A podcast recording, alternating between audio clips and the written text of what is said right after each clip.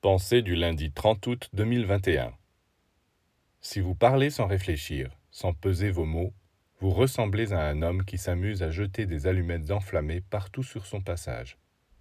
Naturellement, cela provoque des incendies. Et ensuite, même si vous vous excusez, Oh, je ne voulais pas dire ça, je regrette. C'est trop tard.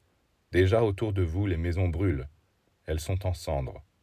Et voilà comment vous aidez les forces ténébreuses dans leurs entreprises de destruction.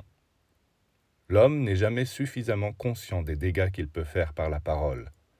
Si vous cherchez l'origine des malentendus, des discordes, des conflits entre les humains, vous verrez que dans la majorité des cas, c'est la parole. Quelqu'un qui a parlé à tort et à travers, sans but déterminé, pour le plaisir de parler, pour se rendre intéressant.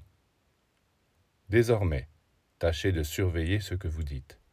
Quand vous devez parler, faites-le avec l'intention d'améliorer les êtres qui vous écoutent, d'éclairer leur intelligence, de réchauffer leur cœur et surtout de diriger leur volonté au service d'un idéal sublime.